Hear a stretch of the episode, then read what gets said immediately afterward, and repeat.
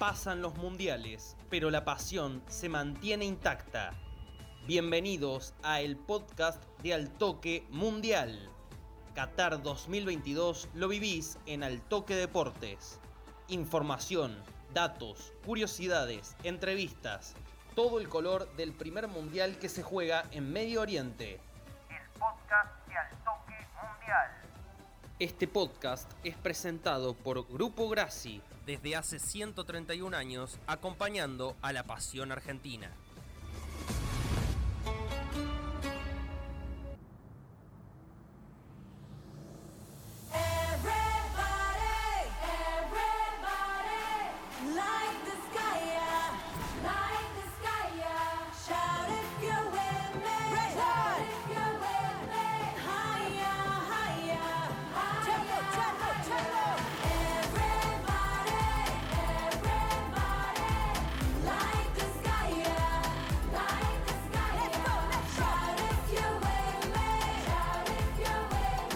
Muy buenas a todos, bienvenidos a una nueva edición del podcast de Al Toque Mundial.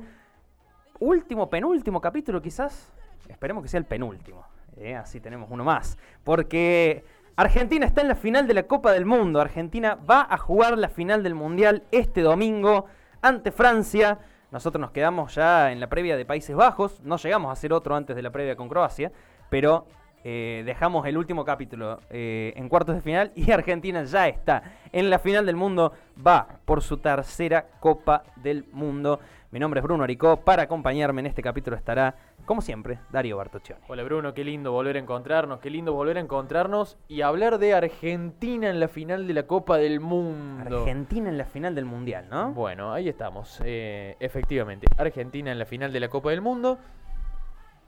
No sé, eh, son muchas sensaciones encontradas. Son ¿no? un montón de cosas juntas. Otra final más. Sí. Eh, tuvieron que pasar el Mundial de Rusia 2018. eh, Ocho años y medio. Ocho años y medio. Dos finales. 2014, do- eh, 2022.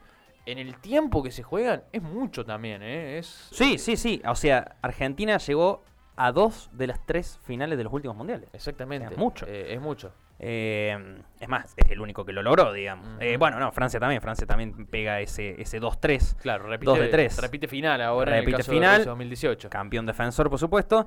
Eh, y vamos a empezar a tirar datos. Tenemos datos de, de las finales en general, de, de los mundiales. eh, pero bueno, también de, este, de esta final específica.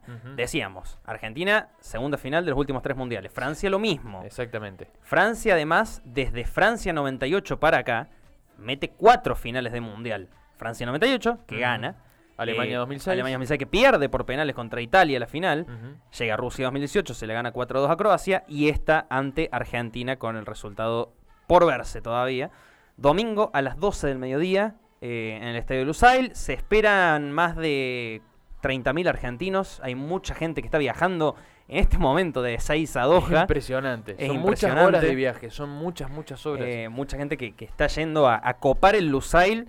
Se habla también de una de un recibimiento a lo fútbol argentino, eh, como estamos acostumbrados nosotros en todas las fechas del fútbol argentino, eh, para lo que va a ser una final, esperemos, histórica. Bueno, y una Francia también que no sabemos si no, sí o, si sí o si no, viene con algunas bajas, ¿no? Bueno, ha salido estas últimas horas el famoso virus del camello. Sí, sí. eh, que Es una gripe. Es una gripe que tiene, bueno, varios jugadores, ¿no? Hoy Francia entrenó con un plantel bastante alternativo, Sí. con jugadores que no suelen entrenar como titulares.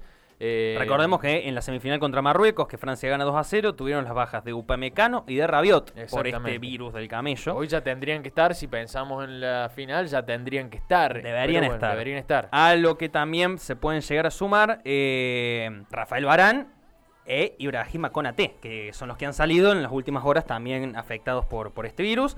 Tampoco se entrenó Chuamení eh, por un golpe eh, en la cadera, ni Teo Hernández por un golpe en la rodilla, pero creo igual que Francia va a tener a todos disponibles para la final del domingo. Eh, por el lado de la Argentina, ninguna baja. Por ahora, sí. ¿no? O sea, aquel, aquel toque de Messi en las semifinales que se tocaba el isquiotibial no implica nada. eh, tampoco lo implicó en el partido contra Croacia. En el entretiempo inclusive se informaba que eh, Gastón Edul en Teis Sports informaba que, que no ni siquiera requirió masajes ni, ni kinesiología. Eh, Di María está disponible también. Scaloni ya probó con una línea de cinco defensores, sin Di María, sin Paredes, con Lisandro Martínez. Entre ellos tres está el undécimo jugador, los otros diez son casi de memoria ya. Eh, con la vuelta de Acuña por Tagliafico también en el lateral izquierdo, seguramente después de la suspensión. tendría que repetir equipo Scaloni porque mm, hay, hay como una... Yo creo que Argentina siempre se adapta a cómo juega el rival. Sí, yo creo que eso Eh, ha sido es el gran mérito de, de Scaloni. Es el gran mérito de este equipo que ante todos los rivales e inclusive dentro de los partidos se ha adaptado a momentos del partido con diferentes tácticas, eh, cosa que no pueden hacer todos, ¿no? Exactamente. ¿Cómo marcas un Mbappé, por ejemplo? ¿no? A ver, ¿qué, qué planteo técnico tenés que hacer para... A mí me gusta la de los cinco defensores. Yo o creo sea, la de es- los tres defensores y Molina y Acuña como carrileros, eh, teniendo en cuenta que Molina va a tener que bailar con Mbappé eh, y De Paul quizás lo tenga que ayudar, si esa es la formación. Y Enzo Fernández va a tener que ayudar también en la marca de Griezmann, que es uno de los, de los jugadores determinantes de Francia, Griezmann. Eh, quizá en los últimos partidos más que Mbappé. Sí, sí, bueno, hablábamos por ahí fuera de aire que eh, cuando se cuando hubo equipos que le generaron un planteo para cerrarlo, para ahogarle la salida a Mbappé, eh, como por ejemplo el- la, semana pasada que Inglaterra, está bien, perdió con Francia, pero con un Mbappé que no se pudo lucir, ¿no? Que lo cerraron muy bien, que no le dieron espacio, que no le permitieron correr por las bandas, no, no pudo desbordar fácilmente Kylian Mbappé.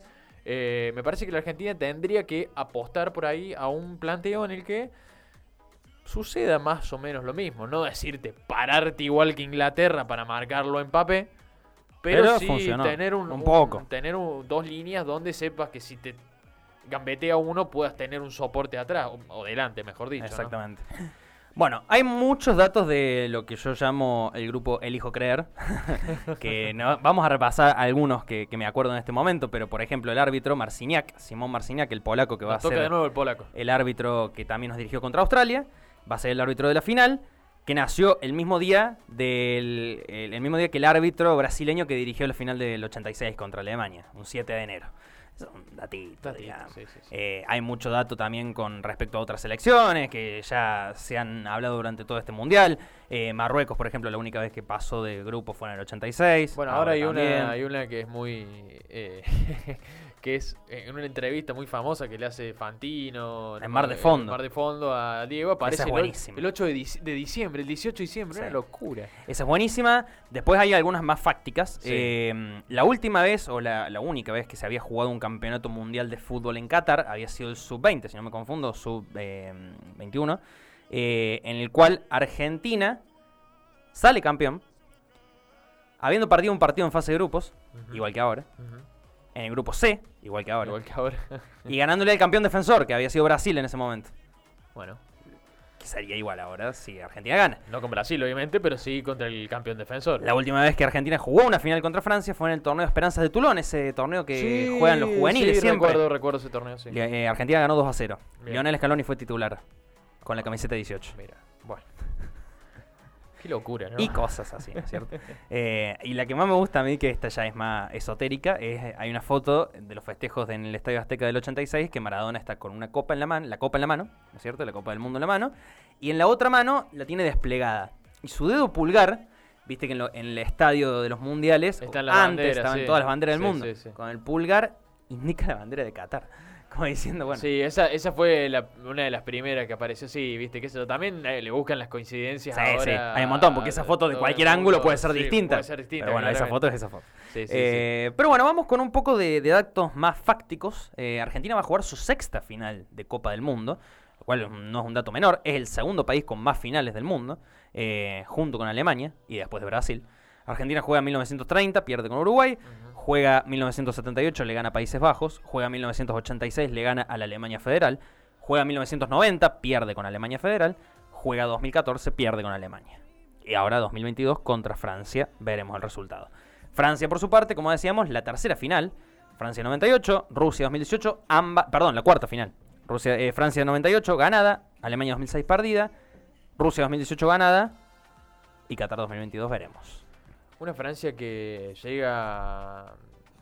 Esto te lo tiro moro de pregunta, ¿no? No, no llega con ese equipo más plagado de estrellas que tuvo en Rusia 2018. Tiene muchas bajas, Tiene pero muchas bajas. aún así llegó a la final del mundo, ¿no? Claro, bueno, eso es. O sea, pero- le falta Benzema, le falta Pogba, le falta Kanté, le falta Kimpembe en, atrás. Eh, y aún así llegó a la final. Y Un equipo que se supo adaptar totalmente a las bajas, ¿no? Sí. Con lo cual es, habla impresionantemente bien, ¿no? De lo que es eh, el conjunto francés. Y Didier Deschamps, entrenador, campeón del mundo en el 2018 como entrenador, campeón del mundo en el 98 como jugador. Eh, lindo partido para hacer David Trezeguet. Sí, sí. Que hoy, hoy, ayer, perdón, había dicho eh, realmente no quería que se diera este final. No, no. Eh, Trezeguet francés, pero los- sus padres argentinos y vivió toda su vida en Argentina hasta Franco que emigró. Eh, sí, también, eh, bueno, para, para hablar un poco más de, de datos, que creo que lo hemos dicho, en, en- no sé si en el centro que necesitas o en algún otro podcast, eh, Messi es el único argentino que repite la final del 2014, aquella Exacto. final eh, que jugaron Argentina contra Alemania, bueno, es el único, bueno, decíamos Di María no había estado, nos quedaba la duda, eh, Di María no jugó ese no había partido. jugado. Eh, y bueno, Francia repite varios, por Sí, supuesto, de la sí, final del 2018. Bueno, vamos a repasar un poco eh, con la fuente de Silvio Maverino, periodista de El Gráfico, Sí, eh, el gráfico que ya ha dejado de salir lamentablemente en formato impreso, pero sigue en su página web eh, todavía, eh, por supuesto, vigente. 15 datos sobre las finales de la Copa del Mundo. Decíamos que en el año 1930, en Montevideo, Uruguay, se disputó la primera final de una Copa del Mundo entre Uruguay y la Argentina con victoria uruguaya por 4-2 en el Estadio Centenario.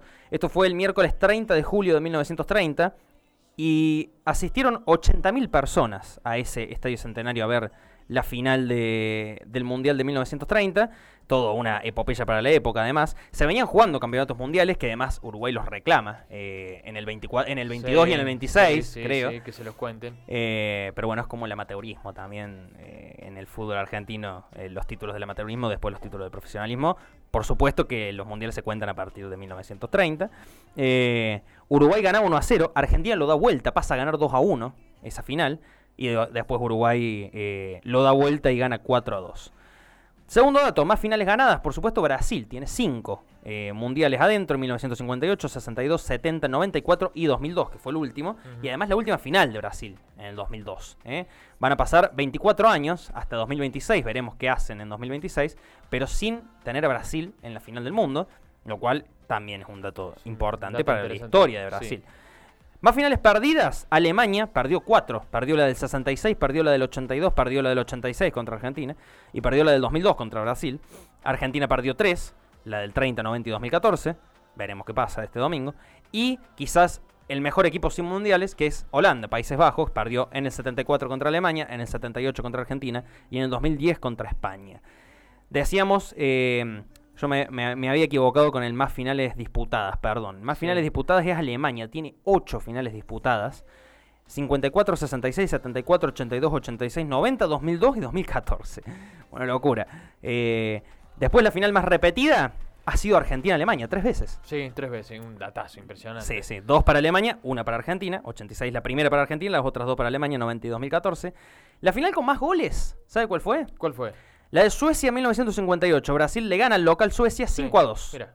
Esa final Bueno, esos mundiales, viste que también se caracterizaban por tener muchos goles, Sí. ¿no? Partidos de 6 a 0, 7 a 0. Lo repasamos 5 a en algún 0, capítulo del lo habremos- podcast. Lo hemos repasado, ¿no? es Sí. más, Argentina en la semifinal de 1930 le gana 6 a 1 a Estados Unidos, por Impresionante, ejemplo. Sí, sí, sí. Bueno, este 5 a 2 de Brasil a Suecia casi, casi, casi estuvo cerca la última final del 2018, porque Francia le ganó 4 a 2 a Croacia. Claro. Eh, fue una final con muchos goles que no nos venía teniendo acostumbrados. Es más, desde 2006 para acá, fue la única final que no fue a tiempo suplementario.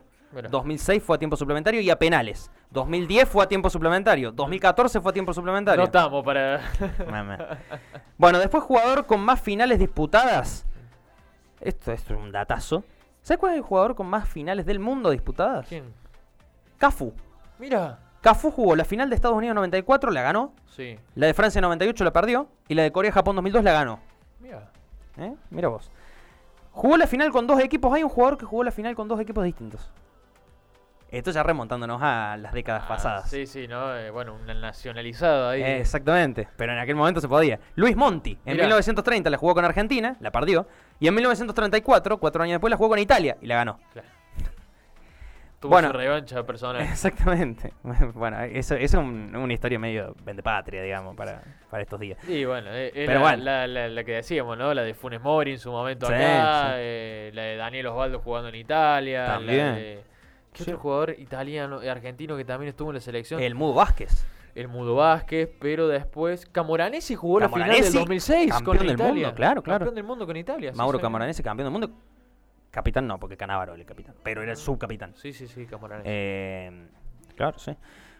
Bueno, después, jugador más veterano en una final, esto ya no se va a igualar ahora, pero Dino Sof con Italia, en la final de 1982, jugó la final con 40 años y 133 días. Dino. Más goles en una final, porque hay un jugador que hizo un triplete en una final del mundo. Mira, Geoff Hurst, que anotó su hat-trick en la victoria 4-2 de Inglaterra ante Alemania en 1966. La única Copa de Inglaterra, además, claro. la de local.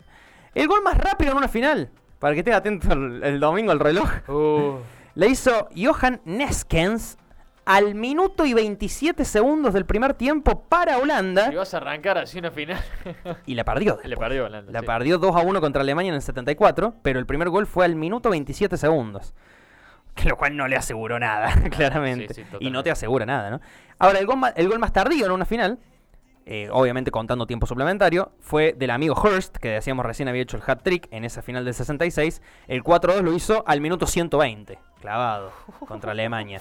Ya ganaba 3 a 2, pero lo liquidó con el 4-2. Una final, esa final muy envuelta en polémica con el, el gol que fue, pero no fue en realidad de Inglaterra, que pega en el travesaño y cae, Claro, sí. Creo que claramente afuera, y le cobran gol.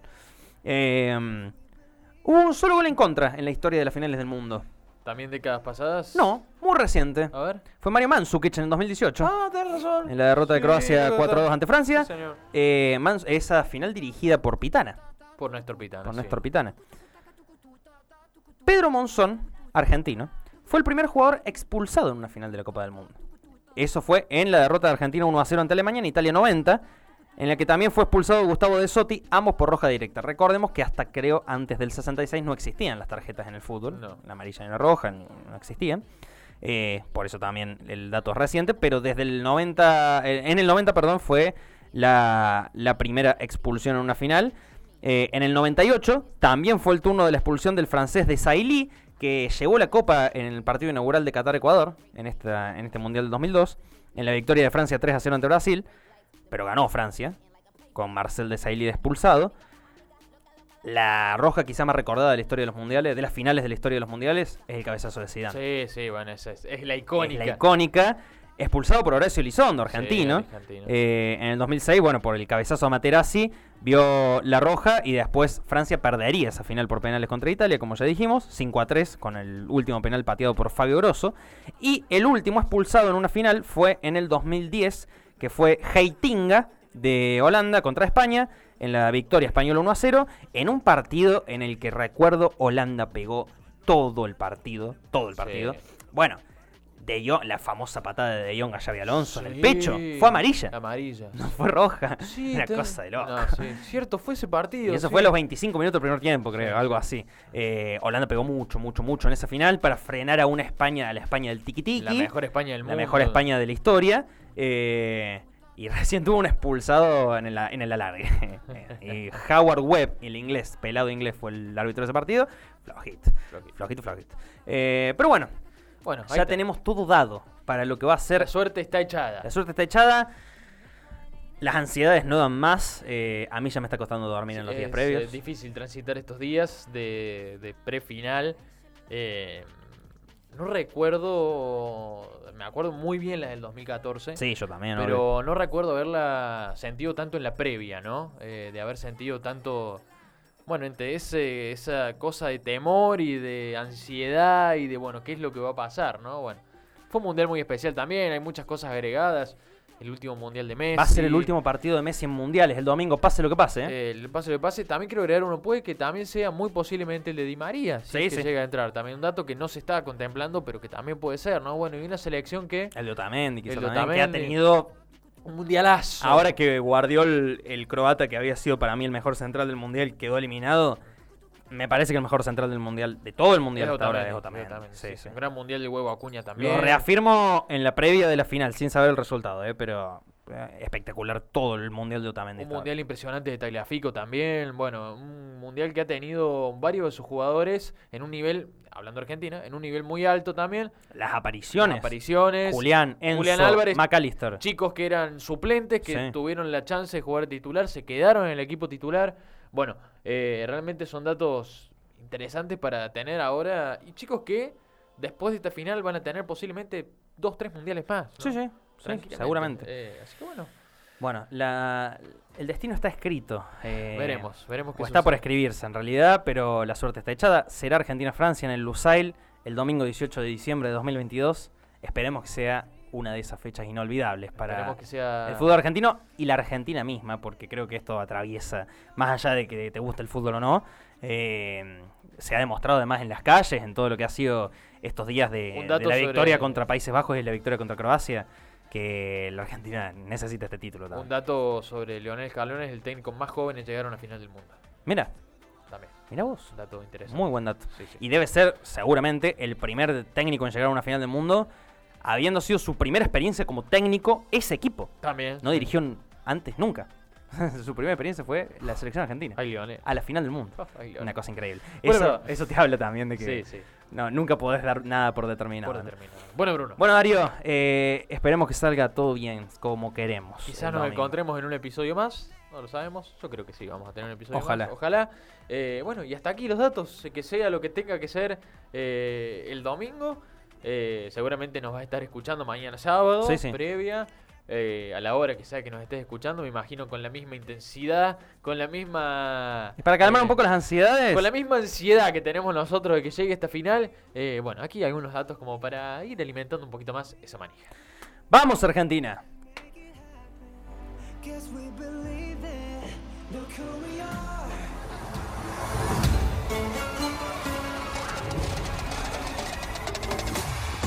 El podcast de Altoque Mundial. Lo escuchás en Altoque Radio y en Spotify. Presentado por Grupo Grassi.